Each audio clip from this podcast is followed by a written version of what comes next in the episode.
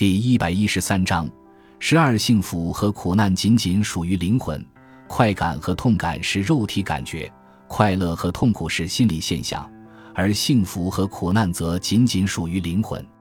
幸福是灵魂的叹息和歌唱，苦难是灵魂的呻吟和抗议。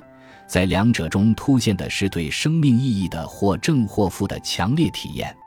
幸福是生命意义得到实现的鲜明感觉。一个人在苦难中也可以感觉到生命意义的实现乃至最高的实现。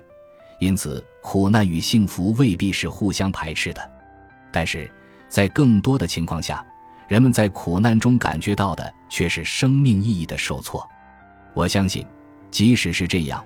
只要没有被苦难彻底击败，苦难仍会深化一个人对于生命意义的认识。感谢您的收听，本集已经播讲完毕。喜欢请订阅专辑，关注主播主页，更多精彩内容等着你。